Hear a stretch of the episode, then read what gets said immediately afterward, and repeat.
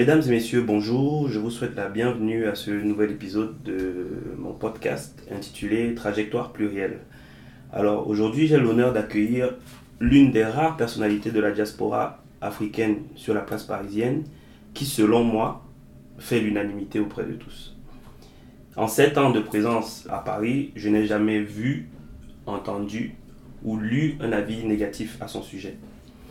Homme au parcours atypique et aux multiples facettes, ingénieur de formation, DJ par passion puis par profession, et désormais professionnel de l'événementiel et des actions culturelles, j'ai bon espoir qu'une personne avec un tel bagage puisse avoir un grand nombre de choses à nous raconter et surtout à nous expliquer.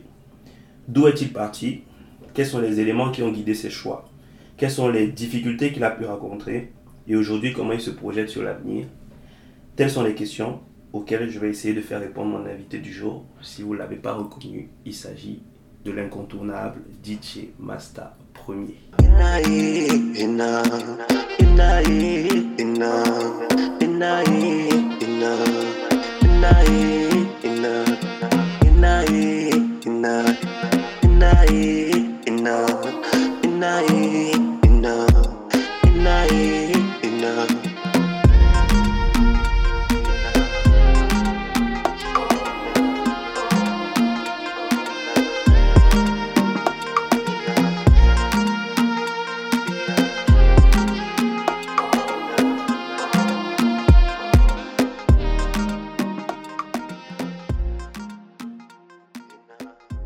Frère, Bonjour, comment tu vas? Très bien, très très bien. Déjà, Je une, peux pas aller mieux. déjà une nouvelle fois, comme euh, je te l'ai dit en off, je te remercie vraiment d'avoir pris le temps d'accepter ben, de, de prendre une heure, deux heures, euh, trois heures, on va pas aller jusque-là, mais pour répondre à mes questions et surtout nous parler un peu de ton parcours, qu'est-ce qui t'a mené jusqu'ici? Pour démarrer, est-ce que tu pourrais déjà te présenter brièvement pour les gens qui ne te connaîtraient pas? Yes, je suis Didier Master Premier. Euh, de formation de base académique euh, ingénieur, ingénieur généraliste. Et euh, par la suite passionné de musique et Didier, Didier à temps partiel. Producteur de musique également. Manager d'artistes et organisateur d'événements. Voilà toutes les différentes casquettes que je porte. Et il y en a beaucoup. Et on va y revenir. Mais euh, aujourd'hui, justement, dans tout ce que tu as évoqué sur le plan culturel, comment est-ce que tu as vécu cette année-là avec le Covid qui est un peu venu chambouler un peu euh, le- le- enfin, les fonctionnements habituels, c'est-à-dire qu'on a eu beaucoup moins de soirées, beaucoup moins d'événements. Comment est-ce que toi, sur le plan professionnel, tu t'es, tu t'es adapté en fait à ça? Comment est-ce que tu as, tu as pu, tant bien que mal, euh, avancer? Ça n'a pas été chose facile. hein. L'année 2020, je dirais que c'est une année euh, très, très, très, très, très compliquée. Et on n'est pas au bout de nos surprises. Effectivement. Euh, pour ma part, avec mes activités, une partie des activités a dû subir, a dû subir les, euh, la crise sanitaire et une autre partie est en plein développement. Donc j'ai profité de ce moment pour euh, continuer à, à développer rapidement un projet que j'avais euh, sous la main. D'accord. On en, on pourra en discuter. Une partie des activités telles que la, la, la production d'événements, des concerts et des soirées a été stoppée, tout simplement. La production des tournées, l'organisation des tournées plutôt, l'organisation des tournées pour les artistes avec lesquels je travaille, pareil, a été annulée jusqu'à nouvel ordre. Euh, les, événements, les prestations DJ, les prestations DJ, mes prestations DJ et celles des DJ que j'accompagne Ouais. ont également été euh, annulées pour la plupart. Je dirais à 95%. Il y a eu euh, lors euh, du déconfinement quelques événements qui ont essayé de reprendre, mais c'était vraiment, euh, on est vraiment sur du 5%. Euh, et voilà. Et là, grosso modo, j'ai pris ce temps pour moi. J'ai pas, j'ai pas eu un business model qui m'a permis de générer des, des fonds euh, via une stratégie que j'ai, sur laquelle j'ai pu rebondir. Non, mais j'ai plutôt profité de ce temps pour travailler sur un projet qui va être mis en, mis en, mis en, mis en, mis en ligne dans, dans quelques mois. D'accord. Voilà. Pour ma part, en gros, la capitalisation s'est faite sur les travaux annexes pour les projets à venir. D'accord. Ouais, donc tu as profité de ça un peu pour repenser stratégie, repenser. En gros, reculer pour mieux sauter. Quoi. Exactement. Il y a eu, et je dirais qu'il n'y a pas eu de, il y a pas eu de rentrée. Il n'y a pas eu de rentrée.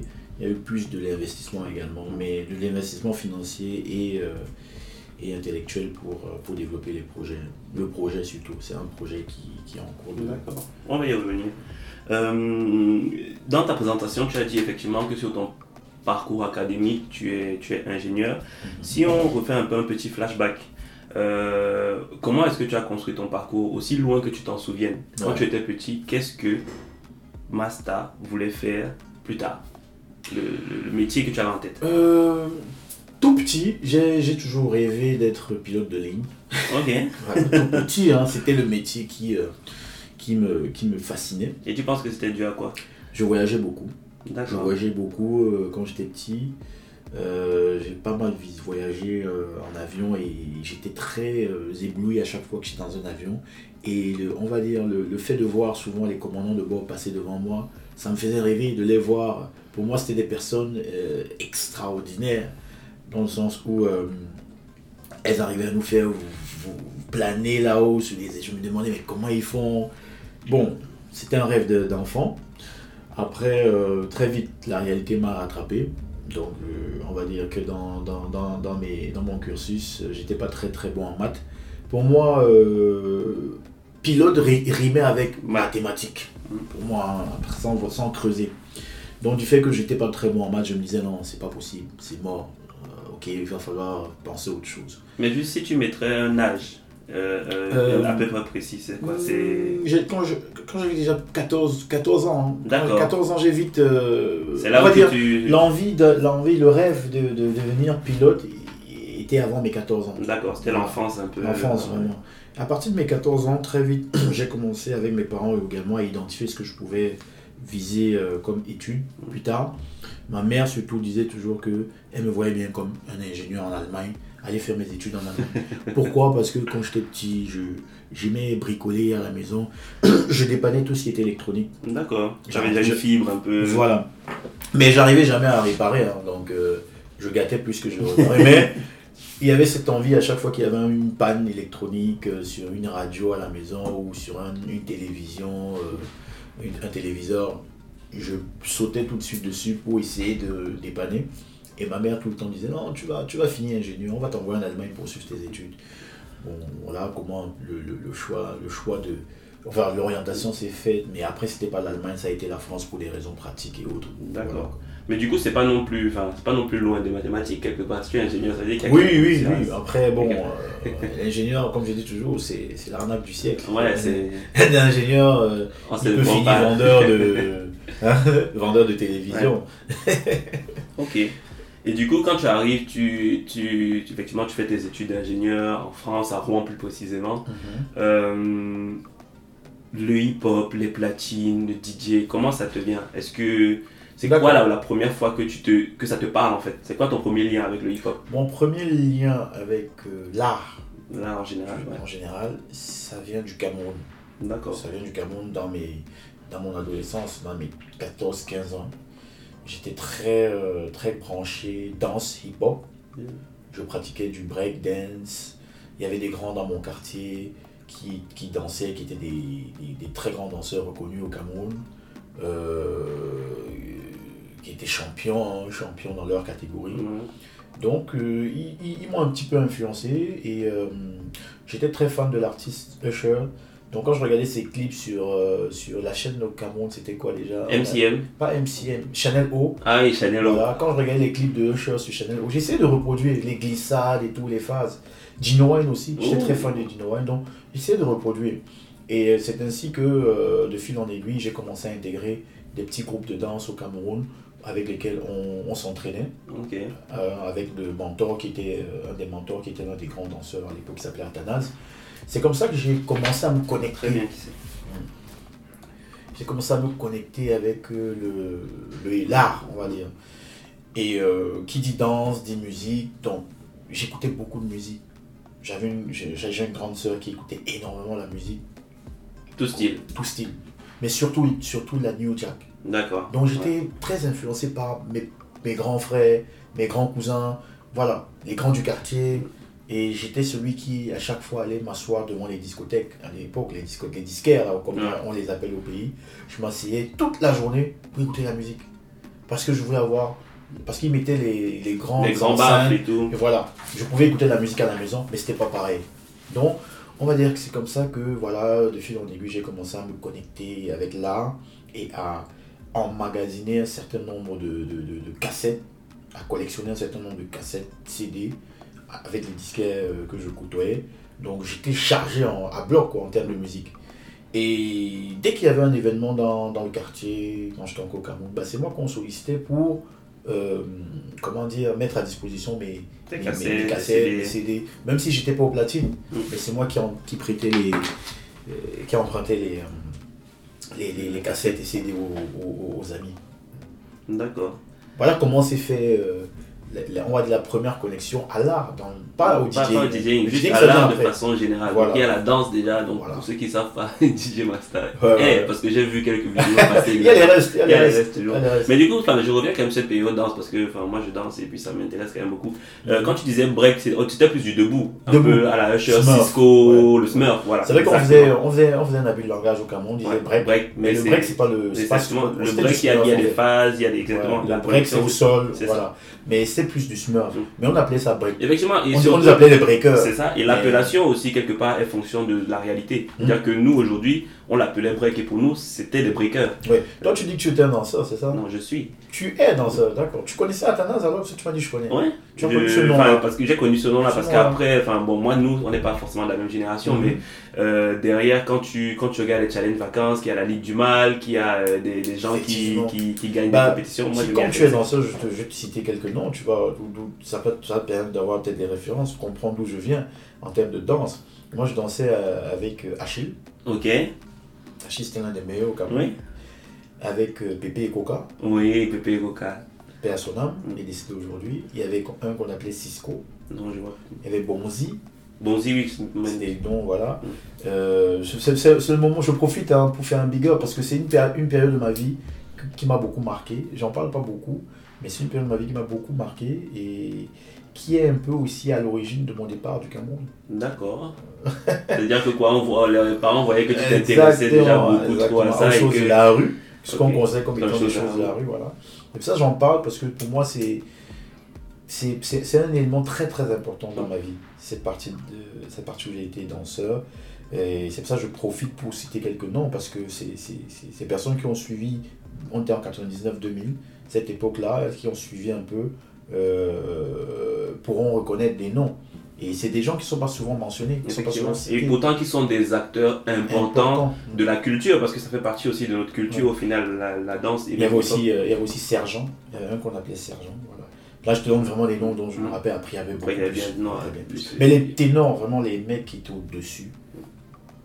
Achille, Athanas. Mm. Ça, c'est les deux piliers. Il y a eu un, un qu'on appelait Savio. Je ne l'ai pas vu, j'ai jamais eu l'occasion de l'entendre, de le voir danser. Et apparemment, il était aussi très bon, il était en top 5. Il y avait Toa aussi. Oui, Il y avait Toa. Ah ouais, voilà. donc, euh, ouais, plein, Ah, plein, plein, plein, de danseurs. Mais du coup, effectivement, tu, tu as donc une connexion à, à l'art de façon générale qui date de beaucoup plus longtemps. Mais le passage à l'action, c'est-à-dire que le- je reviens toujours sur Ouais. du coup, les platines. Les à quel platines. moment les platines entrent dans le jeu? Les platines entrent dans le jeu en France. Euh, France, en 2000. Je, je vais peut-être me tromper, mais c'est soit en 2003, soit en 2004. D'accord. Mais je dirais 2003. 2003, oui. Euh, avec des potes, on organise un événement de réveillon Ok, à, à Blois, à la ville de Blois. à côté d'Orléans. À côté d'Orléans. Donc c'est une année où j'ai un pote qui vivait chez ses oncles là-bas. Ils avaient une super grande maison. Et il me, il me dit, euh, Masta, euh, j'ai, il y a la maison qui sera disponible, les parents ne seront pas là. Euh, le réveillon ici, nous on rentre pas au pays. Euh, ce serait bien qu'on fasse quelque chose quand même, parce que ceux qui, qui, auront, qui auront la chance d'aller au Cameroun vont bien s'amuser. Mais nous, on peut se créer quelque chose ici entre nous. J'ai dit, oui, why not? Bon, moi, il me dit, bon, toi tu aimes bien la musique et tout, je te laisse la charge de gérer la partie musicale. Parce que il savait déjà que moi, j'avais des petites tendances à vouloir devenir DJ parce que j'avais déjà mes logiciels que j'avais installés sur mon ordinateur, vraiment en mode perso chez moi. D'accord. Je, je vivais avec ma grande sœur à cette époque-là. Donc j'avais. euh, euh, J'étais venu déjà du Cameroun avec mes sons et j'ai continué, même quand je suis arrivé en France, à m'approvisionner en musique. Donc, même en France, mes potes qui m'ont connu en France, qui m'ont pas connu au Cameroun, savaient que j'étais j'étais quelqu'un qui avait toujours de la musique et toujours les nouveautés. Ça, c'était mon kiff personnel. hein. Donc, au moins, ils savaient que ce point était réglé. Maintenant, à moi de me mettre au point techniquement pour pouvoir assurer l'animation de ce réveillon. Donc voilà, euh, lui et moi, on, on en discute. Moi, j'ai utilisé le, logiciel Virtual DJ à l'époque Oui. on en parle. Bon, sur place, moi, j'avais jamais vu la maison, donc sur place, euh, il essaie de me faire comprendre que euh, ce qu'il y a sur place comme matériel, son oncle apparemment avait des enceintes, il y avait un ordinateur là-bas. Donc moi, j'essaie de réfléchir comment je pourrais connecter l'ordinateur aux enceintes. Donc j'ai commencé mes premières recherches techniques comme ça, à distance. Et je suis arrivé sur place. Mais ça a été, pour moi, c'est l'un de mes meilleurs réveillons. Depuis que je suis en France. Je suis arrivé en France en 2001. 2001. Pour moi, c'est l'un de mes meilleurs réveillons.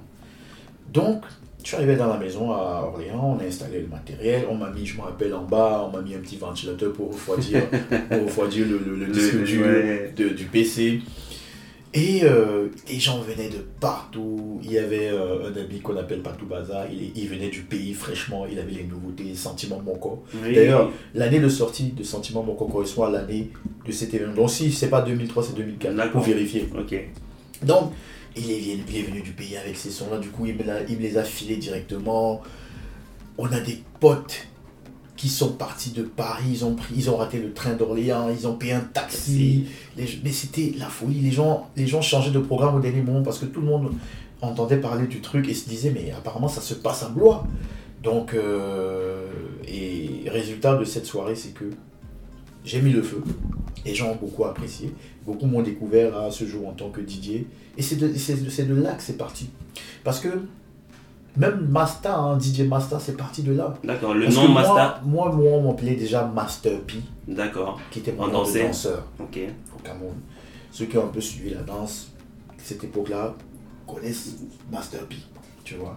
Et quand je suis arrivé en France, on a continué à m'appeler Master au, nom, au lieu de Master P. Mais ce jour-là, je sais pas, j'ai un pote, je crois que c'est Cédric Weladi, je crois. J'ai jamais su qui exactement a commencé avec le Master. Il a dit non, lui c'est DJ Master, dans la- dans l'euphorie de la joie et tout. Il a dit non, non, lui c'est DJ Master. C'était ce jour-là, il a dit c'est DJ Master, non, c'est notre DJ ce soir. Et ça s'est très bien passé, il y a eu du très bon retour. Et ça m'a donné envie. Vraiment, le fait de. C'était ma première fois d'animer pour une audience. Mm. C'est-à-dire, je l'avais jamais fait euh, pour les amis entre entre en petit que sur le, sur le plan personnel, toi, à la maison, déjà, Je tout seul, tu tout seul. t'amusais déjà à, Tout seul. à- à utiliser, même majoritairement, voire uniquement Virtual DJ. Exactement. D'accord. Et avec cet événement-là, ça m'a donné l'envie. En fait, je me suis rendu compte que j'étais capable, en fait. Je savais faire danser les gens, je comprenais ce que les gens voulaient. Et euh, naturellement, j'ai continué à creuser. Et naturellement aussi, quand il y avait des petits événements dans le cercle amical, bah, c'est moi qu'on appelait. Depuis cet événement-là, du, D'accord. du Ça a servi vraiment de vitrine. de vitrine. Donc on est en 2003-2004. D'accord. Et, et, et, juste ça reste très amateur. ouais, ça reste- et surtout si tu te projettes à ce moment-là, est-ce que tu avais un peu de stress? Comment tu te sentais? Parce que tu passes quand même d'un- de quelque chose où tu mixais à la maison, et là on te dit qu'il y a quand même une soirée qui est en train de prendre feu, parce que tu as tout le monde qui vient. C'est ça. Et J'étais très stressé. J'étais, je me rappelle, j'ai mixé assis. J'étais sur une chaise, comme si j'étais sur un ordinateur, un, un bureau, euh, avec un bureau, de, de- un ordinateur de bureau. C'est quand tu es dans ton bureau, tu sais, quand tu es dans ton bureau, tu as ta chaise, ton fauteuil, ton ordinateur. J'étais assis comme ça. Je ne regardais rien autour de moi. Je regardais juste si les gens dansaient de temps en temps. Je levais la tête pour regarder et je faisais mon truc. J'étais hyper concentré et stressé. Mais ça, c'était mon côté perfectionniste. D'accord. Et même aujourd'hui, mes amis euh, me, me- se moquent de moi avec ça en me disant Master, tu te rappelles dans tes débuts Tu ne souriais pas quand tu. tu Aujourd'hui, tu es plus relax et tout. Mais ça, c'est parce que tu gagnes en expérience, tu gagnes en, en confiance, voilà. Mais euh, il y a eu un gros stress, c'était pas facile. Et le stress, je dirais qu'il est parti bien après. hein. Moi, j'ai gardé ce stress très longtemps. Cette confiance en moi, je l'ai je l'ai gardé. euh, Tu l'as- tu construite au l'ai- fur et à je l'ai mesure. construite au fur et à mesure. C'est venu vraiment pour moi difficilement. hein. C'est venu entre le moment où j'ai commencé et le moment où j'ai commencé à mixer et le moment où j'ai commencé à avoir confiance en moi au platine. C'est passé Il y, beaucoup a de temps. moins, il y a eu au moins 8 ans. Ah ouais? Oui. Parce qu'on est en 2003-2004. Maintenant, c'est à partir de 2008 que je décide de me professionnaliser. Que je décide d'assumer, de porter le nom de Didier professionnel. Ok. Et où je cherche à m'équiper En réellement. termes de matériel. En termes Mais du coup, matériel. pendant ces, pendant ces 5 ans, tu me dis effectivement, petit, du coup, on t'appelle, euh, la famille, les amis Les proches, amis, tu ouais. mixes dans les événements, si ça et là. Donc, et tu, es, tout- tu, tu, tu tournes toujours au Virtual DJ Toujours. C'est ton, compagnon d'armes. c'est- Virtual, c'est mon premier compagnon d'armes. D'accord. Il n'y a pas mieux. Ok. J'ai pas touché autre chose. D'accord. Et euh, J'ai essayé Winamp un moment. D'accord. J'ai essayé Winamp, mais je trouvais pas ça très ergonomique. En termes d'ergonomie, ça me plaisait pas. Euh, Winamp, c'était pour des playlists où je voulais pas forcément rester devant l'ordinateur. Ok. Je construisais mes, mes playlists et je les laissais tourner en boucle. Mais quand je voulais vraiment être euh, au platine, être à l'animation, moi-même, j'étais avec Virtual. Et, euh, et c'est là où je, je vais me faire un peu l'avocat du, diable. Ouais. Est-ce que tant que tu n'as pas de platine physique, pour toi, tu te considérais quand même déjà comme un DJ dans sa définition première? Je sais pas si tu vois où tu vas en venir. Hmm, oui, oui. D'accord. Oui. C'est-à-dire que, euh, parce que moi, J'étais un DJ, mais qui n'avait pas encore les moyens d'avoir le, les matériel. le matériel. Mais j'étais déjà un DJ. D'accord. Et euh, DJ, c'est quoi la définition? Il faut revenir à la définition. c'est toi le professionnel. DJ, un DJ est une personne qui est capable d'enchaîner des musiques ensemble de manière cohérente sans que ça choque l'audience en face et euh, de faire danser cette audience-là. D'accord. En captant aussi également ce que recherche et ce que aime l'audience. Tu, tu arrives, tu ne connais pas les gens, mais tu es capable de t'adapter en très peu de temps et de d'harmoniser ta programmation, tes- ton répertoire pour trouver et faire en sorte que les gens s'amusent. D'accord. C'est ça un DJ. Et enchaîner deux chansons les unes après les autres sans que ça choque l'oreille. Maintenant, il y a plusieurs techniques de- d'enchaînement, il y a plusieurs techniques de mix. Je reste sur du basique, vraiment de l'enchaînement euh, en fondu, basique quoi, en respectant au moins les, les tempos. Ça, tu arrives déjà à faire ça, tu, tu peux déjà te. Enfin, tu peux déjà te, te permettre de dire que tu es un DJ, mais tu n'es pas encore un DJ complet avec toutes les techniques, avec tout le bagage, euh, mais tu, tu es déjà un DJ. D'accord, tout à fait. Et, euh, et à ce moment-là, c'est, quoi tes, c'est qui tes influences en termes de DJ qui qui te, Ah qui oui, te, qui te, enfin, sur qui on va dire tu peux euh, de temps en temps t'inspirer quoi. Hmm, comme j'écoutais beaucoup la radio à l'époque, c'était, euh, j'étais très très très très très en, kiff sur Didier Cut Killer. Cut Killer Cut effectivement.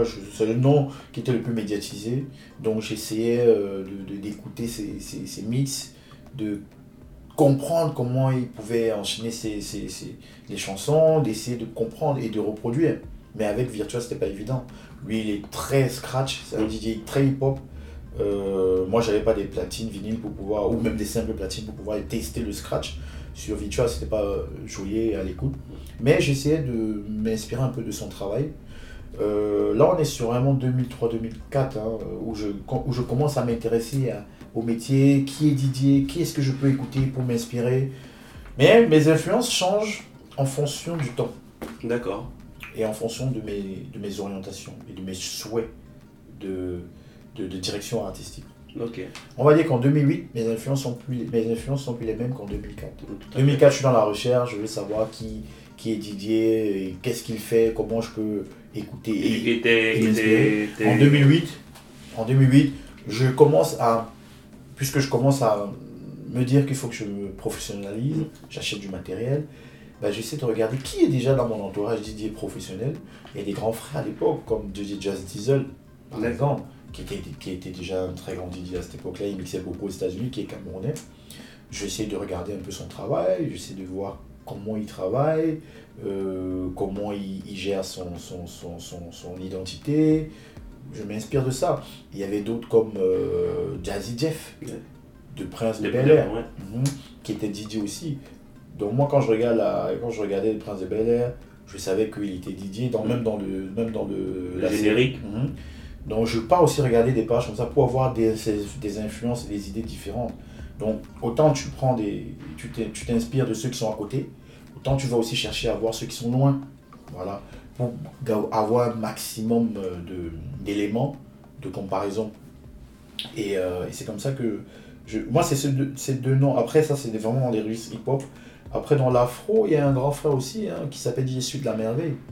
Didier Sud de la Merveille, qui, était, qui est à Lille, qui était, qui, qui était déjà très avancé dans le métier. Tu vois. Donc je regarde aussi ces gens-là, comment ils bossent. Tu vois, là, on sort même du cadre euh, technique, mais c'est comment ils travaillent, comment ils gèrent leur image. Ouais, sur le plan business voilà, aussi. sur le plan business, comment ça se passe. Et, et voilà, je me fais maintenant, après moi, mon petit, mon petit, je me crée mon petit réseau, mon petit style à moi maintenant. Mon petit univers, mon petit écosystème. Sans forcément copier. Je m'inspire. Et il ne faut pas avoir honte de dire qu'on s'est inspiré. Donc voilà. Tu t'inspires, tu trouves ta voix et tu ça. refais euh, à ta sauce. Exactement. Exactement. Et euh, du coup, le moment où tu dis, ok, euh, je vais professionnaliser la chose, Mhm. tu, sur le plan de la carrière, tu poursuis toujours ta carrière d'ingénieur à ce moment-là? Je suis toujours étudiant. moi. Ah, tu es toujours étudiant et tu te dis, J'arrive à Rouen en 2008. D'accord, J'arrive en 2008. Et il faut dire que Rouen a été aussi un gros Tremplin. tremplin pour ma carrière Didier. Parce que j'arrive à Rouen, je suis dans un environnement où euh, il y a très peu de Didier afro. Euh, on est étudiant, on a besoin aussi de s'amuser, on a besoin de fêtes on- entre nous, euh, avec des, des- des personnes qui comprennent notre, notre, notre délire. On invite des Didier, Didier Mairie par exemple, Ouais. qui était souvent invité. Donc je me dis, mais moi je suis sur place, pourquoi pas? Il y a un Didier à Rouen euh, aussi qui était étudiant à l'ECGLEC qui s'appelait euh, Didier Colby. ok. Voilà. Il était pas au même niveau que moi, mais il était un peu plus avancé dans les aspects techniques, dans les aspects équipement, et voilà. Il me, il me montre pas mal de choses aussi. Il me montre pas mal de choses sur comment je peux m'équiper. Je crois que c'est même lui qui me, qui me parle des contrôleurs. Parce D'accord. que mon premier contrôleur que j'achète, c'est grâce à lui, c'est grâce à, à deux personnes, grâce à lui et à un autre, un autre copain que, qui s'appelait Nilio, c'était un photographe, mais il aimait aussi la musique. Mais il ne voulait pas euh, trop Ouais, pousser. Donc ce sont ces deux personnes-là chez qui je vois les- le côté contrôleur. Donc je me dis, euh, non, qu'est-ce que je raconte même? Non, non, non, non, non, non, pas du tout. Non, le contrôleur même, j'en avais déjà avant. Non, avant d'arriver à Rouen, j'avais déjà un contrôleur. Excuse-moi, parce que l'historique, c'est souvent... Oui, c'est euh, non, non, le contrôleur, j'avais déjà. C'est juste qu'à Rouen, pour revenir sur ces, sur ces personnes, c'est que ce sont des personnes qui sont déjà Didier, qui bossent aussi avec des contrôleurs, mais des contrôleurs un peu plus avancés que les. D'accord. Moi, j'avais des petites gammes. L'ancienne technologie. Voilà, on va dire ça comme ça. Voilà, ils ont des contrôleurs un peu plus avancés. C'est ça qui me donne l'envie de passer à des gammes supérieures. C'est plutôt comme ça qu'il faut expliquer les choses. Voilà. Et du coup, toi, du coup, c'est le moment où tu dois t'équiper enfin, de façon un peu plus consistante. Consistant parce que bah, je suis dans une école où il y a des fêtes, il y a des soirées africaines. Donc on- je me rends compte qu'il peut y avoir du besoin. Donc je me dis, c'est une opportunité. Là, j'ai été opportuniste. Ok. J'ai été opportuniste. J'ai rapidement, je me suis rapidement équipé pour pouvoir être capable de répondre aux besoins des, des associations de la ville, des associations africaines. Il y avait euh, l'AECRS à l'époque. Oui. Il y avait, euh, il y avait les Afrique à les Siges je Gelec. dirais. Il y avait d'autres, j'ai oublié les noms, qui n'étaient pas forcément de les Siges Gelec, avec d'autres associations avec lesquelles j'ai travaillé parce que j'étais reconnu comme un DJ qui est capable de jouer de la musique africaine. D'accord. Maintenant, j'étais souvent en backup, sachant qu'on a invité déjà des Des DJ DJ un peu plus avancés. plus avancés que moi qui venais de Paris, et je restais celui qui était en backup. Mais c'était déjà pas mal pour un début. C'était déjà pas mal.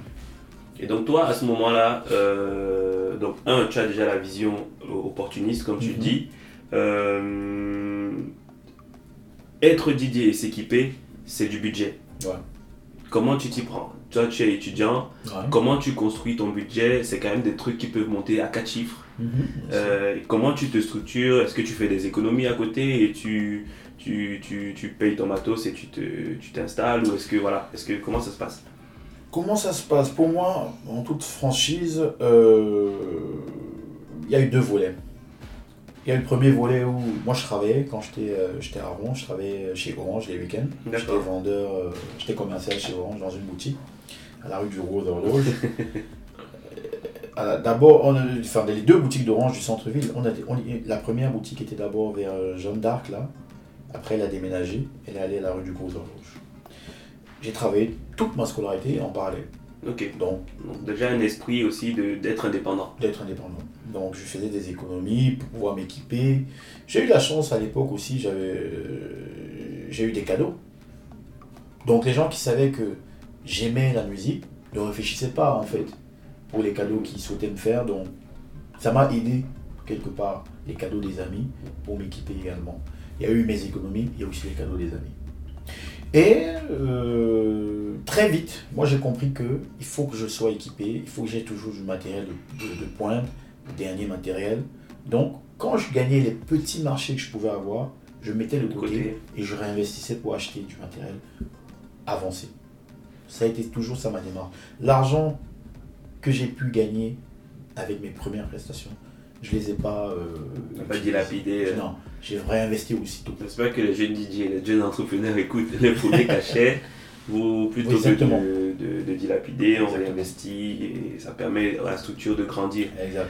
Euh, donc là, tu commences à t'équiper et, euh, et tu te professionnalises. Voilà. Étant encore étudiant, Mhm. c'est tout ça, c'est sûr de ta famille que, que le, parce que du coup, le, le volet DJ prend de plus en plus de place. Ouais, ouais, ouais. Bah, je- on va dire que mes parents, à ce moment, ne savent pas. D'accord. Ils savent pas. Pour eux, je suis à Rouen, je fais mes études d'ingénieur, c'est tout.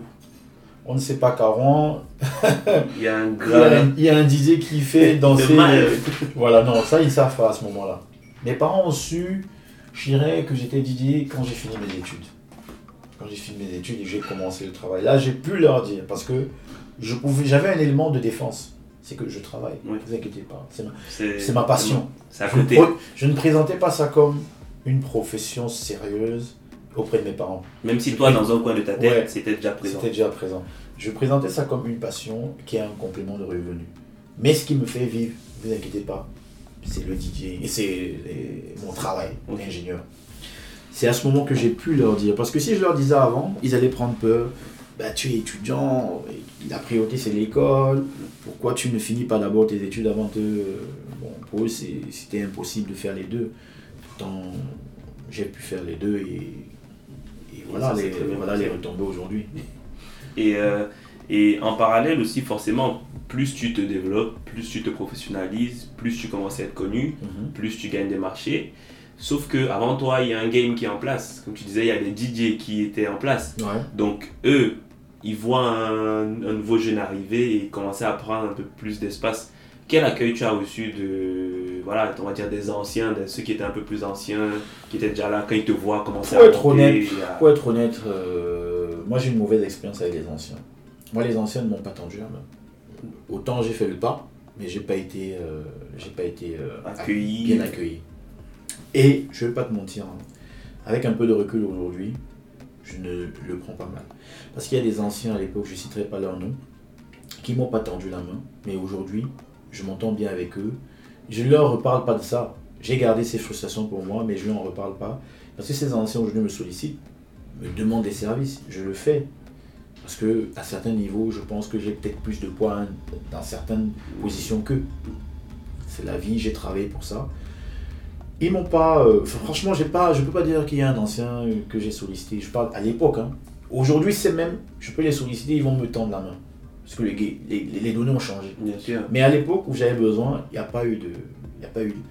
Ancien, je parle de Didier. hein. Oui, on est bien sûr. Voilà.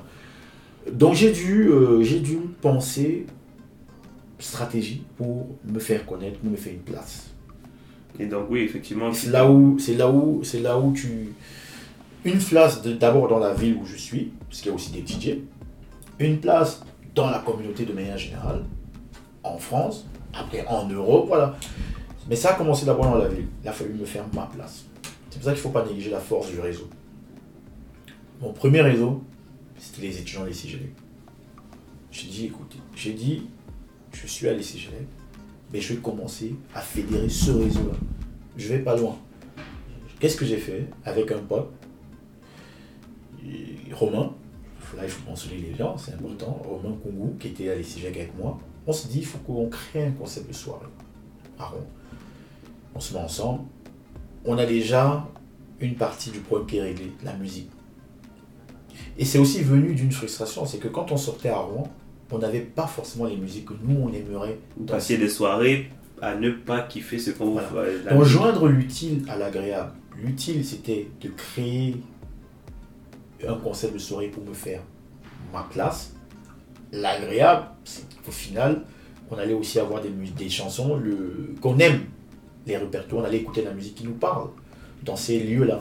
Donc, Et puis c'est aussi une- un service rendu à la communauté à la communauté. qui aussi Voilà. se retrouve dans des soirées où ils ont de la musique qui leur parle. Exactement. Donc, euh, je, je, je, je, je, je, je regardais, je regardais beaucoup. euh, Enfin, pas je regardais, mais moi, là, je fais sortir une, une, une partie de moi que j'avais développée à Paris quand je vivais à Paris. Comme j'étais très connecté avec le monde du dehors, j'aimais sortir. J'aimais organiser aussi des fêtes. J'ai- J'en ai organisé des événements à Paris. Cette démarche-là, je l'ai eue à Paris. Une démarche de me faire ma place. Je crée un événement, je suis le Didier pour me faire euh, ma visibilité. Je l'avais déjà eu hein, en 2000. J'ai sauté une étape, mais c'était très bref. Mm. C'est-à-dire, ça s'est fait une fois, après j'ai arrêté. D'accord. Donc ce côté événementiel, Événementiel, créer du réseau, créer du nuit, réseau. etc.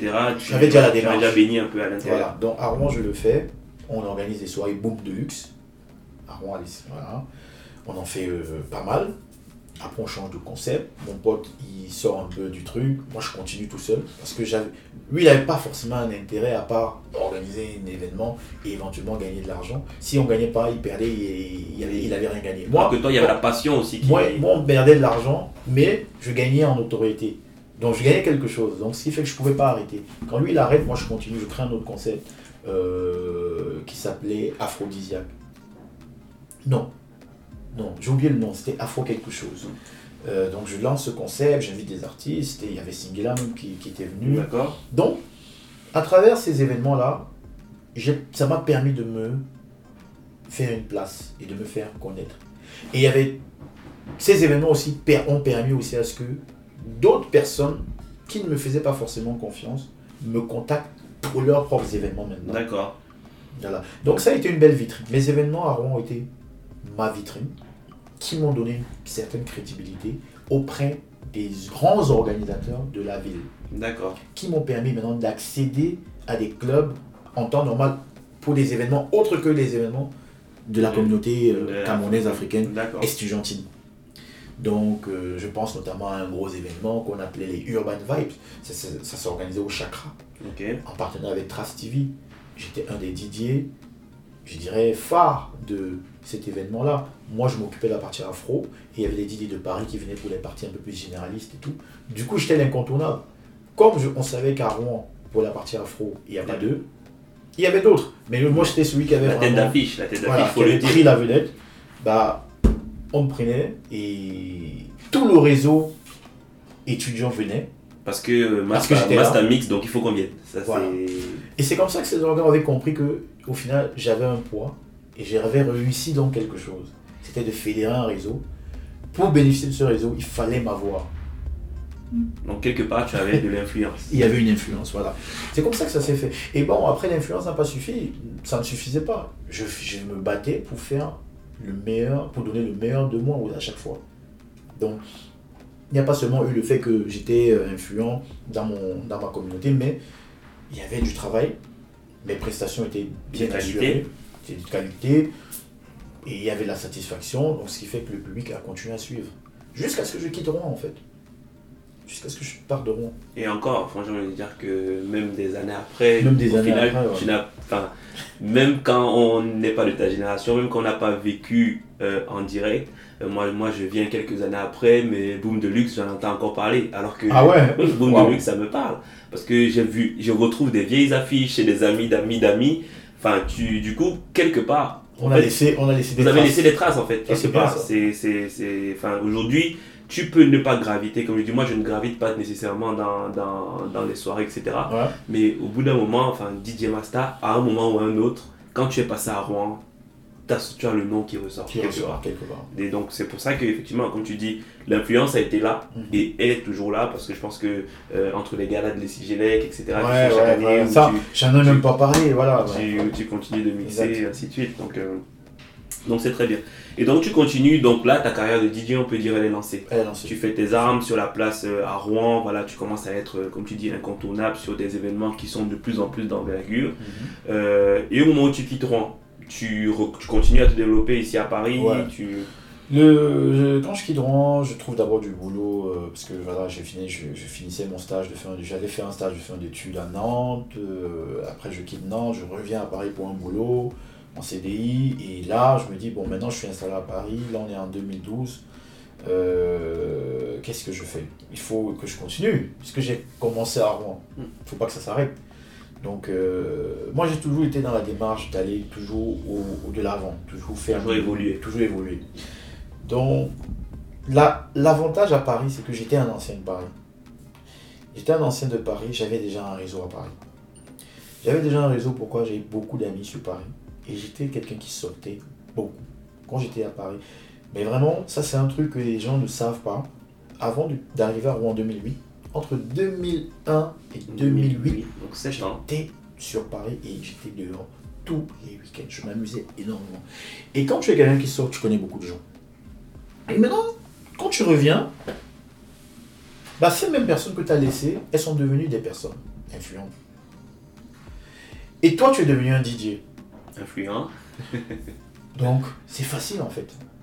Pour moi, Paris n'a pas été compliqué. Je reviens dans un système où je retrouve des anciens copains qui chacun a créé son petit business, d'autres sont devenus des grands organisateurs d'événements, d'autres ont ouvert des restaurants, d'autres ont monté des... Voilà. D'autres ont créé des associations, d'autres sont dans l'entrepreneuriat. Mais vraiment dans tous les secteurs différents. Donc quand j'ai besoin de n'importe que, de peu importe ce que j'ai besoin, je trouve rapidement. Et a la confiance. Parce que sur Paris, j'avais pas de, de, de, de bif avec des gens, j'avais pas de problème avec des gens, j'étais en bon terme avec tout le monde. Et j'ai toujours veillé à, à- à ce que ce soit comme ça. Donc quand je reviens, dès qu'il y a un besoin, bah, les gens hein, rapidement, euh, bouche à oreille, ils sont au courant que je suis là de retour. Donc dès qu'il y a un besoin, même pour un mariage, même pour une soirée, même pour une association, on pense à moi en fait. Parce que c'est plus facile, je suis sur place. Je dirais même que le fait que j'étais à Rouen, ça m'a même euh, un Ouais, peu ça t'a créé un freiné peu de distance en de fait. distance, mais dès que je suis revenu, ça n'a pas été, euh, ça a pas été. Donc du coup, j'ai pas eu besoin d'organiser tout de suite d'événements pour me faire une place. Les événements qui étaient organisés, on pensait à moi directement. Mais il y a aussi le fait que on savait que j'avais un réseau. Parce que le réseau de Rouen, il s'est retrouvé où après? À Paris, Ils sont qu'ils finissent des Ils études, finissent donc des ils viennent boulot voilà. à Paris, ils ont besoin de sortir, donc c'est un, faut le dire, c'est un marché à aller Ouais. conquérir. Et, et moi, j'ai toujours su fédérer ce réseau-là pour le garder, pour le fidéliser de manière à ce que, pour- lorsque je suis placé dans un événement, je fais en sorte que mon réseau me suive. C'est ça, aujourd'hui, en 2000, 2020, c'est la réalité.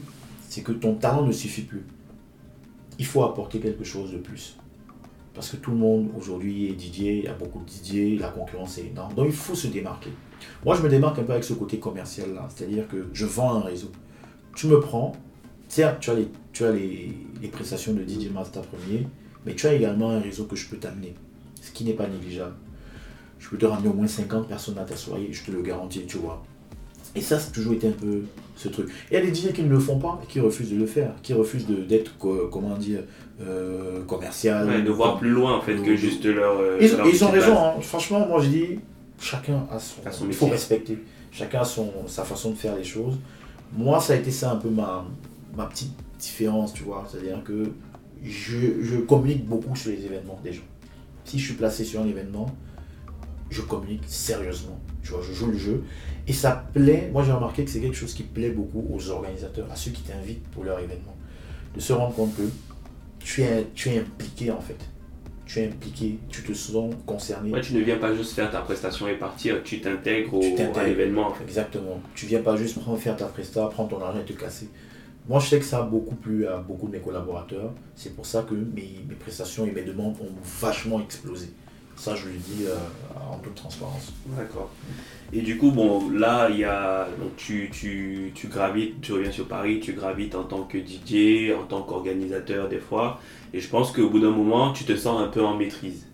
Euh, le grand saut, euh, comment tu le fais vers du coup le côté beaucoup plus événementiel au sens concert, management d'artistes euh, et tout ce qu'on te voit majoritairement faire aujourd'hui parce que ouais. euh, avec Mastatic Records no- notamment. euh, comment tu fais cette bascule là Qu'est-ce qui t'amène à ça? Ça reste dans le même domaine parce qu'au Ouais. final ça reste dans l'art dont tu as parlé depuis le début. Ouais. c'est des événements que tu, que tu sais organiser. Mais du coup, aujourd'hui, on sent vraiment un, un- un- une, une dynamique beaucoup plus culturelle au sens beaucoup plus proche des artistes, des artistes musiciens. Euh, comme je disais tantôt, moi j'ai toujours voulu faire plus. Je me repose jamais sur mes lauriers. J'essaie toujours de me dire, ok, je suis arrivé à ce niveau, comment franchir un palier supplémentaire? J'ai toujours été comme ça. C'est-à-dire que je ne me contente pas de ce que j'ai, je veux toujours plus. Donc, ok, je suis, je- j'estime en tant que Didier Afro, à, à mon niveau, avoir vu ce que j'avais envie de voir, Un peu faire le tour. avoir kiffé ce que j'avais envie de kiffer. Et euh, je me dis, je, je veux voir autre chose en fait. Sachant qu'en tant que Didier africain, j'aurais pu encore viser plus haut en termes de qualité de prestat, en termes, de type de, placement, en termes de type d'événement. J'aurais pu vous chercher encore plus. Mais pour moi, j'étais déjà, voilà, c'est déjà suffisant. J'avais déjà vraiment vu, pour moi, mon niveau, mon summum. Mon summum était déjà atteint. Voilà. Du coup, euh, je voulais passer à un niveau supérieur. Je me suis dit, bah, il faut que je, je commence à faire mes propres productions. Mes propres productions où je me forme au métier de beatmaker, euh, je crée des prods, je collabore avec des artistes pour gagner encore en visibilité. Tu vois Collab avec Jerio notamment. je. Lirio, Loco, euh, TJ Inamone, voilà. Et très vite, même ça, hein, une fois, je- j'ai fait, je fais, je vois ce que c'est, et je m'arrête, à- je passe à autre chose. C'est-à-dire que je suis comme ça, c'est-à-dire, j'ai je l'ai fait, voilà, je l'ai fait, et après, je suis passé à autre chose. C'est-à-dire qu'aujourd'hui, je ne je cherche plus forcément à faire une collaboration. J'ai fait, j'ai vu ce que c'était, ça me fascine pas plus que ça, donc je passe encore à autre chose, tu vois. Donc en gros c'est ça. Donc je commence à faire des collaborations avec des- des- des- des artistes, dans le sens featuring, je, je viens avec une proposition de prod, soit que j'ai composé moi-même ou que j'ai co-composé avec un autre beatmaker qui, pour qu'il me ramène sa, sa touche dessus. Et ensuite je vais proposer à un artiste, je lui dis ça te dit pas, comme les Américains le font, ça te dit pas de, De poser de là-dessus. poser, voilà, et moi ça me permet de gagner un peu en visibilité et pour, euh, pour, euh, pour mes futurs euh, projets. Parce que l'idée c'est de vendre Master premier, la marque d'abord, de, de- de toujours me faire connaître davantage. En tant que Didier, pour des prestats, soirées, clubs, euh, euh, événements privés, euh, je trouvais que j'étais j'étais encore limité en visibilité. Donc je pensais qu'avec des, collaborations avec des artistes, ça aurait permis de, D'augmenter encore. ça a été le cas, hein. surtout ma collaboration avec les locaux. Je sais que ça m'a permis aussi de gagner une petite visibilité, même au Cameroun, pour ceux qui ne me connaissaient pas là-bas. Tu vois, parce qu'on va voir, mais c'est qui ce Didier avec les locaux Les curieux vont regarder, même s'ils ne vont pas accrocher sur le son, mais ils vont quand même, le nom va rester. Voilà. Donc il y a eu ça. Et, euh, et j'ai commencé aussi à me dire, il faut que je mette sur pied un système de, de compilation propre à moi, euh, qui va être mon petit bébé, mon petit projet que je vais faire grandir, faire évoluer, pour gagner une audience autour de cette compilation-là. Donc j'ai créé un concept qui s'appelait Sakem du Camer, qui s'appelle même, Qui s'appelle Sakem du Camer, un concept de mix dans lequel je mets en valeur la musique cubaine camerounaise. En fait, quand tu es DJ, il faut trouver tes combats, il faut trouver des, des- des- des choses sur lesquelles tu vas t'appuyer et avoir une direction à suivre. Moi, je me suis dit, j'ai envie d'être celui-là, en tout cas du côté de l'Europe, qui va faire la promo, qui va être le DJ qui va faire la promo de la musique urbaine camerounaise. Je ne dis pas que les autres ne le font pas, mais j'ai voulu, en termes de stratégie, mettre ça comme mon cheval de bataille. Exactement. Voilà. C'est-à-dire que quand tu dis DJ Master, on te dit, ah, c'est le DJ qui joue majoritairement la musique carrière. Il fait la promo de la musique urbaine camerounaise. Donc, j'ai commencé à entrer dans ce truc-là à travers mes compilations, Sakem du Camer, qui aujourd'hui euh, sont écoutées à plus de 20 000, 30 000 écoutes sur SoundCloud, euh, toutes confondues, hein, toutes les compiles confondues. Et je suis au huitième volume. Le neuvième volume va sortir là à la fin du mois et un dixième volume. En gros, l'idée c'est que d'ici fin décembre, c'est d'avoir 10 volumes. Ça va faire 10 mix avec des sons euh, par, par volume. On a à peu près 30 minimum.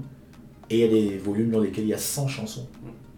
C'est énorme comme travail. Effectivement. On se rend pas compte, mais c'est énorme. Aujourd'hui, si tu découvres la musique urbaine camerounaise, tu prends Sakem du Camer 1 jusqu'au 8, tu écoutes. Tu as, tu as une palette. Tu as l'historique de l'évolution jusqu'à Bon, l'évolution à partir d'une certaine génération, pas on ne rentre pas au niveau des bantous aussi, Bien sûr, c'est- voilà. Je parle vraiment de l'époque des locaux, Voilà, euh, le- cette génération-là en fait. Voilà. Euh, on va dire de 2013, 13, 14, Non, non, non, 2009, 2010, oui, 2010 en montant. Voilà. sur les 10 dernières années en fait. Voilà, c'est ça, sur les dix dernières années. T'es- t'es- t'es- T'es t'es- t'es chargeable. Quoi. Donc voilà, j'ai fait ça et ça a pas mal marché. C'est un concept qui a beaucoup plu. Moi aujourd'hui, je suis souvent étonné, on m'envoie des vidéos. Mon préféré c'est le États-Unis. 2.0. 2.0, pourquoi par exemple? Parce qu'en fait, il y a le. Ce que je retrouve d'ailleurs dans les Sakim du Camer, et, et ça, et ça va envoyer sur ma, sur ma prochaine question, c'est le côté euh, découverte. Mhm. Pour moi, euh, un DJ, au regard de sa prestation, derrière, c'est un éducateur aussi, pour, pour les oreilles des auditeurs. Et, euh, et moi, ce que j'aime sur les titres Sakim du Camer, c'est que j'écoute des sons que je ne connaissais pas. D'accord. Et surtout, il y a une plage rythmique qui est assez large. C'est-à-dire que je vais faire euh, de, de, de, de- on va dire de l'afro urbain, donc avec ou du un peu plus euh, lover avec les locaux, Mistala, etc. Et je vais faire du rap gang avec euh, les Inamoni, avec euh, les, les, les- Teddy Doherty, avec donc tu passes en fait de, de, de, par plusieurs étapes. C'est ça. Et c'est quelque chose que je trouve manque aujourd'hui un peu euh, dans, dans, je sais pas quel est ton regard dessus, mais dans- chez certains des DJ actuels. C'est-à-dire que toi, tu te définis, et je l'ai noté, comme le DJ ambianceur 100% généraliste. Euh, l'époque, même si je suis pas super vieux, mais l'époque à laquelle j'appartiens, on faisait des soirées totalement éclectiques. C'est-à-dire qu'en une soirée, j'allais danser sur du Chris Brown, donc j'allais aller aux États-Unis, Mhm. j'allais danser Sentiment Moque en Côte d'Ivoire, donc j'allais vraiment, j'allais danser sur la dancehall. Donc les, les, les DJ, c'est ça que je retrouve dans Sakim du Camer, permettent de, de, de, de, De balayer. de balayer, en fait un, Un ensemble ensemble, de rythmes. qui sont, et ça, et, ça, et ça fait grandir la culture en fait. C'est-à-dire que tu pouvais être au Cameroun et savoir qu'il y a, un- il y a, il y a Sean Paul par exemple en Jamaïque, savoir qu'il y a... Donc tu as- c'était vraiment é- é- presque éducatif pour les gens. C'est ça. Alors qu'aujourd'hui, et c'est pour ça aussi que moi c'est mon avis hein, personnel, je, je sors de moins en moins, mais quand je sors c'est un peu la remarque que je fais. Mhm. Aujourd'hui c'est très euh, spécifique, c'est-à-dire que tu vas sortir dans une soirée afro, ben, on va, moi des fois j'ai fait des soirées de, de minuit à 4 heures, tu n'écoutes pas un seul son américain. Et, et tu te dis, mais c'est et d'où tu, je parle à des, à des personnes qui ont 15-16 ans et qui, qui, ne, qui ne connaissent pas euh, R. Kelly, qui ne connaissent pas euh, euh, je sais pas qui. En fait c'est vraiment c'est très centré, c'est-à-dire qu'en une soirée, on va te mettre euh, pala pala, les gens vont crier, on va te mettre. euh, En fait, les DJ, je trouve qu'ils ils- ils ne portent plus cette casquette-là. Après, je sais pas quel regard tu as là-dessus et comment tu te positionnes. C'est une question de, de vécu. Je pense que c'est une question de vécu, de sensibilité aussi. Moi, personnellement, dans mes événements, euh, quand beaucoup m'appellent Didier Afro, moi, je rigole. Je rigole parce que le, moi, Didier Afro, c'est le côté business. C'est le côté business, c'est-à-dire qu'il fallait choisir un créneau. Le milieu hip-hop était saturé. Euh, le milieu afro était un peu délaissé. C'était un peu le, le- le- On va dire. Didier Afro était un peu limite. euh, pas valorisant. Ouais. Quand tu te définissais comme un DJ afro, bah limite tu n'étais pas forcément. Tu vois, mais j'ai dit non, moi je rentrer dans ce créneau-là parce qu'il y a un manque et je vais me faire ma place et, c'est ce que j'ai fait. Je pense que si j'avais décidé de devenir DJ hip-hop, j'aurais pas eu le même succès. En tout cas, euh, au niveau où je suis arrivé dans le- dans l'art afro, en tant que DJ afro. Donc, mais quand je prends un événement, oh, je porte le, Af- le nom de DJ Afro pour l'aspect marketing, mais quand je suis sur un événement, si tu es venu pour écouter de l'afro toute la soirée, ben, pas change d'événement. Parce que moi, de mon vécu, de comment j'ai- vécu les fêtes, tu arrives, il y a un rythme particulier au début, ça varie, après, ça change, tu pars du slow, de la soul, du RB, de l'afro. Afro, c'est Côte d'Ivoire, du Mewe jusqu'au Arafat, Dombolo, du JP Biana jusqu'à Fali, Fagui. Du Bénin, de Angélique Idjo jusqu'à Dibi d'abord. Jimmy Dobo, Togo, mais vraiment tout- fan, mais avant tout fan, il y avait autre chose. Mais je vais dire, je ne vais pas tout citer, tous les pays, mais c'est comme ça que je pense mon animation. Et je peux même te mettre un moment une session du rail, tu vois, quand les gens sont tellement qui kiffent ça pour délirer. Et on revient sur la variété des Yannick, ces soirées-là. Voilà. Je peux même te mettre du Claude François, parce que mes parents écoutaient ça. Mais je veux dire, et après je peux finir, bien sûr, je finis même pas, pas je peux, je finis sur du bon Makossa, Voilà. du Toto Guillaume, du Longuet Longuet, Petit Pays, et les chansons urbaines actuelles, du Malox, euh, du Loco, du Ténor, voilà. Mais pour moi, une soirée, tu dois réussir, tu dois réussir à balayer tout ça. Surtout quand tu as un public comme des Camerounais, parce que les Camerounais écoutent de tout. Nous, on est des, on est, on est, on est des, des personnes, on fait partie du rap pays, l'un des rap pays en Afrique où on est vraiment très ouvert musicalement. Très, très ouvert. Et sans oublier, voilà, dans ma playlist du Niger, voilà. Ouais, C'était qui reste un gros, un gros volet aussi. Voilà, et du hip-hop. Donc je, je joue de tout.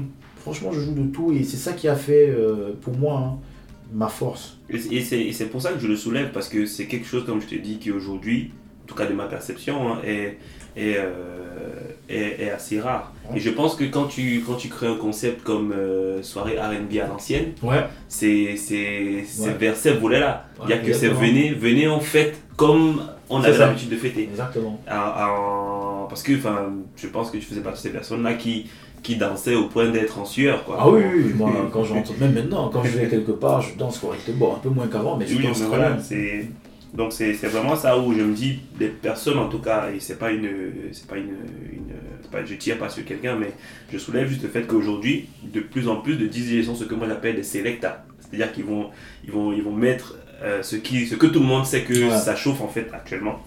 Et, euh, et voilà. En tout cas on arrive progressivement à la, à la fin de l'interview. Euh, si tu pouvais aujourd'hui, au regard de ton, de ton parcours, donner un conseil à, au master d'il y a 10 ans, en tout cas, si tu pouvais en dis- discuter avec lui et que tu aurais deux, trois choses à lui dire, qu'est-ce que tu lui dirais? Ah, Master, il y a 10 ans, dit il y a 10 ans, qu'est-ce que j'aurais pu lui dire? C'est une très bonne question. Pas beaucoup de choses, hein, parce que je pense que j'ai toujours, euh, j'ai toujours fait ce que j'avais envie de faire. D'accord. Tu vois? Si j'étais quelqu'un qui n'avait pas fait ce que j'avais envie de faire, j'aurais dit à ce Master il y a 10 ans, quand tu as envie de faire quelque chose, fonce, fais-le. Ne regarde pas à côté, ne regarde pas derrière, ah, regarde devant toi et avance. Moi, j'ai toujours fonctionné comme ça. Moi, c'est la seule chose que j'aurais pu dire si je ne l'avais pas fait. Tu vois, donc je dirais pas grand-chose parce que j'ai vraiment foncé en fait. J'ai pas, j'ai Pas pas, posé j'ai pas 10 000 hésité, je me questions. suis pas posé des questions et j'ai fait, j'ai fait les choix qui me plaisaient et sincèrement, j'ai pas, j'ai, j'ai pas, j'ai pas vraiment grand chose. Je, je réfléchis, mais je vois à chaud comme ça, tu me prends à chaud, mais peut-être que demain, si je réfléchis, je peux te dire un truc, mais là, non. Non, mais en tout cas, ça, ça permet effectivement de, de, de cerner le fait que voilà, tu as toujours été euh, bah, en accord avec toi-même. C'est ça. Ça. Et euh, je pense que c'est effectivement quelque chose qui est, qui est important, pour des- surtout pour derrière ne pas avoir de remords, de regrets. Ah, si j'avais écouté mon cœur, si j'avais fait ci, si j'avais fait ça. Donc euh, donc c'est très très bien. Et euh, c'est aujourd'hui, est-ce que tu pourrais nous donner trois artistes que tu, que tu conseillerais aux gens d'aller regarder, écouter? Quand je dis artiste, c'est pas forcément musicien. C'est-à-dire que c'est quoi les trois dernières œuvres artistiques qui t'ont qui t'ont qui t'ont qui t'ont marqué c'est-à-dire que ça peut être un livre que tu as lu ça peut être un Mhm. film que tu as regardé tu parlais d'art au début de façon générale je parle vraiment d'art au sens Ouais. large Euh, trois œuvres au sens large que je pourrais recommander. Il y a. euh, moi, je regarde, moi, je regarde beaucoup. Je regarde beaucoup. euh, c'est pas un, un, un seul, un seul, une seule œuvre. C'est, je regarde beaucoup celui-là, comment il s'appelle Thomas Sankara. Je regarde beaucoup de documentaires sur lui, sur ses idéologies, sur comment il voyait le développement de l'Afrique. C'est quelqu'un qui m'inspire beaucoup par sa détermination. C'est quelqu'un de très déterminé et ses discours me, me galvanisent. C'est quelqu'un dont les discours me galvanisent énormément. Donc j'invite beaucoup euh, les, les plus jeunes les compatriotes ou les plus anciens qui ne l'ont pas encore fait d'aller regarder ses interviews. Thomas Sankara. c'est quelqu'un qui t'a qui t'a influencé qui t'a inspiré dont tu Oui, c'est quelqu'un qui m'a qui m'a donné, euh, qui m'a chez qui j'ai appris le sens de la détermination. C'était quelqu'un de déterminé, tu vois. et euh, d'objectifs et qui fonçait vraiment droit, droit, droit, droit dans ses objectifs et qui, ne, qui était loyal. Il avait un sens inouï de la loyauté. Parce que moi, je suis quelqu'un de très loyal. Et c'est une valeur que, euh, pour moi qui, qui est très fondamentale, la loyauté.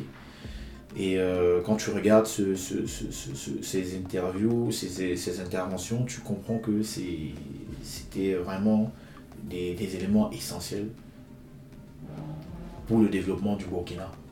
C'est-à-dire que la détermination de porter son propre destin entre ses mains, de ne pas compter sur le voisin, Ouais. voilà. Ne pas, je- ne pas subir l'impérialisme, je me Voilà. rappelle que je Non, que après, après, je veux même pas rentrer dans les, le discours colonialiste, impérialiste. Je rentre pas dans ça, tu vois. Mais je parle vraiment, ok, ne pas subir l'impérialisme. Il était déterminé pour ne pas. Voilà. Moi, mais moi, je regarde la détermination, en fait. Ouais. La détermination pour faire ce qu'on a envie de faire. Lui, c'était son envie, c'était d'abolir l'impérialisme, prendre l'idée de l'appliquer. de l'appliquer sur un projet, sur une. Voilà. C'est ça, en fait. D'accord. Euh, un deuxième, un deuxième. Moi, je, je, je regarde, je, enfin, j'apprécie beaucoup un artiste comme Salatiel D'accord. au Cameroun. Salatiel qui, avec qui j'ai eu l'occasion euh, et l'opportunité de travailler pour, pour l'organisation de sa tournée, sa première tournée européenne. Pas sa première, sa tournée européenne en tant que, euh, on va dire, chanteur de musique afro-pop. Il avait déjà fait des tournées avant que beaucoup de gens ne savent pas dans les festivals. Euh, donc, j'apprécie beaucoup son, son talent, son travail. C'est un artiste qui ne parle pas beaucoup de lui, de ce qu'il fait, de ce qu'il a. J'aime beaucoup son humilité, très homme. Donc, euh, j'invite les gens à regarder en profondeur qui il est, ce qu'il a fait. Ce qu'il a fait, parce qu'en fait, c'est juste énorme. culturellement parlant, c'est Voilà. une, une bible. Il a, il a fait même des musiques sur lesquelles beaucoup ont dansé sans savoir, sans savoir que c'est lui à la compo. Voilà. Euh, là, si je prends le cas d'un artiste, et euh,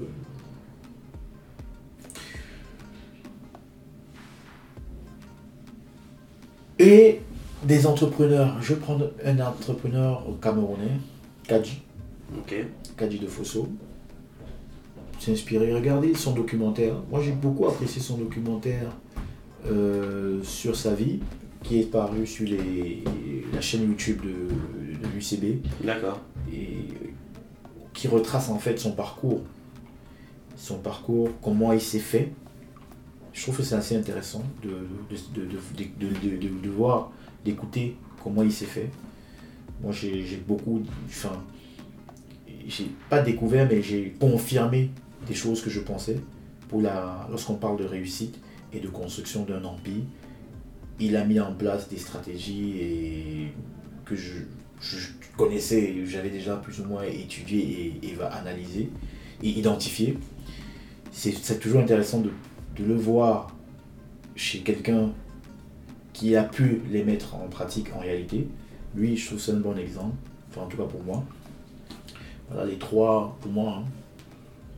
Mais effectivement, dans, dans, dans ce que tu cites, on- ça rejoint effectivement, euh, euh, ben, je pense, ce que, ce que euh, tes actes démontrent. Et, et ça me fait me soulever, enfin, on sent vraiment dans toute la démarche et tout au long de l'interview, tu as toujours eu une pensée business, tu as toujours eu une orientation business, tu as toujours eu, tu t'es toujours dit, ok, euh, certes aujourd'hui je fais ça, mais comment demain je fais pour euh, euh, commercialement parlant me développer, sur le plan marketing me développer, me donner de la visibilité, au final faire grandir mon business en fait. Mhm. Et, et sur tout ça, tu n'as pas parlé d'école de business, tu n'as pas parlé, donc tu es vraiment quelqu'un d'autodidacte en fait sur, euh, sur, Sur l'aspect business, commercial, autodidacte. Je tiens ça de ma mère. D'accord. Ma mère était une commerçante. Une commerçante, et quand elle, a- elle recevait les clients à la maison, les clients, puisque c'était plutôt des femmes, quand elle recevait des clients dans la maison, nous on était euh, à côté, on, on écoutait euh, des négociations et je peux t'assurer que j'ai beaucoup appris de ma mère.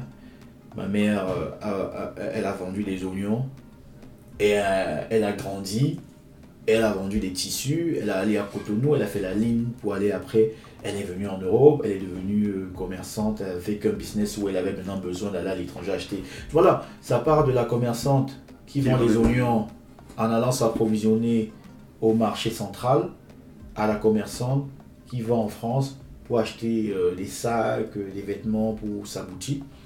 Je veux dire, c'est pareil. Moi, je, l'inspiration ne vient pas de loin. C'est à côté de nous. Le Non, fruit ne tombe jamais loin de là. Oui, exactement. C'est maman, c'est voilà, c'est quand tu lui donnes une assiette, tu lui dis de vendre cette assiette, elle va te vendre ça. Je ne sais pas comment elle fait. Et elle a le sens de la négociation, elle est dynamique, elle est, est très dynamique, tu vois. je prends un peu ça d'elle, on va dire. Parce que c'est vrai qu'avec du recul, je me suis dit, peut-être que j'aurais dû faire une école de commerce en fait, au final. Peut-être.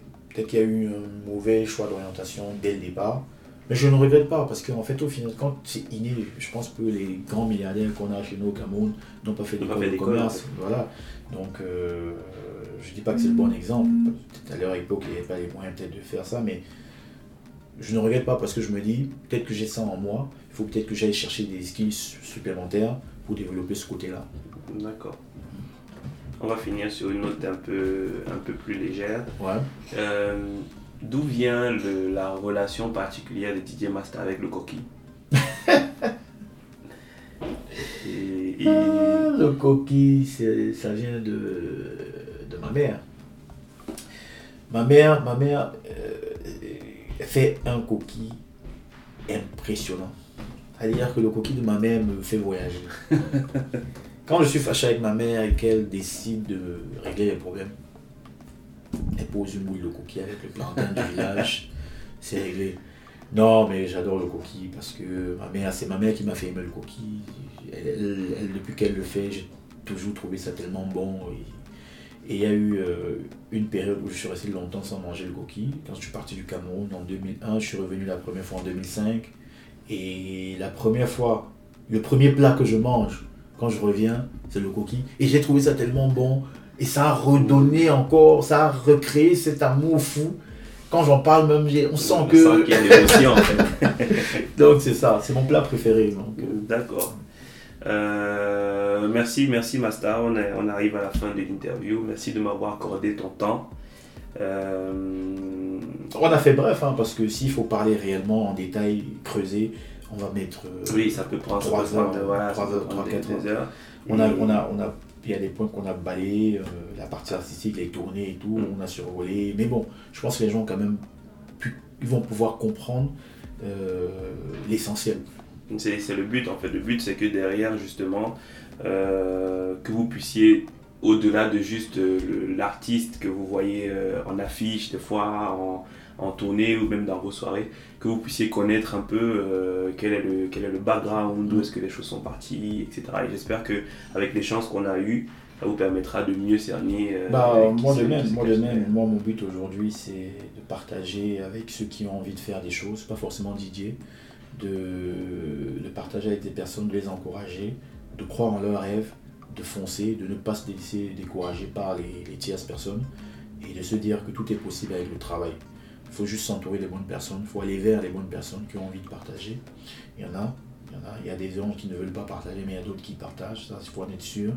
Et moi, je veux servir d'exemple, si je, si je voilà, à, mon, niveau, euh, si Dieu me le permet, le plus longtemps possible, que je, je serai sur cette terre, je voudrais toujours servir d'exemple, tendre la main à, ceux qui a besoin, à celui qui a besoin, et bien sûr à celui qui a le bon mindset, le bon état d'esprit, parce que je tends pas la main à tout le monde. J'ai ce côté un peu psychologique, euh, enfin, ce, côté un peu psychologue, c'est-à-dire que j'essaie quand même d'identifier les personnes qui me paraissent être de bonnes personnes. Parce que malheureusement, le passé, par le passé, j'ai tendu des- la main à des personnes pour qui ça ne valait pas la peine. Et il est important de mentionner que le, le bon état d'esprit est important. Dans tout ce qu'on fait, il faut garder euh, un bon état d'esprit.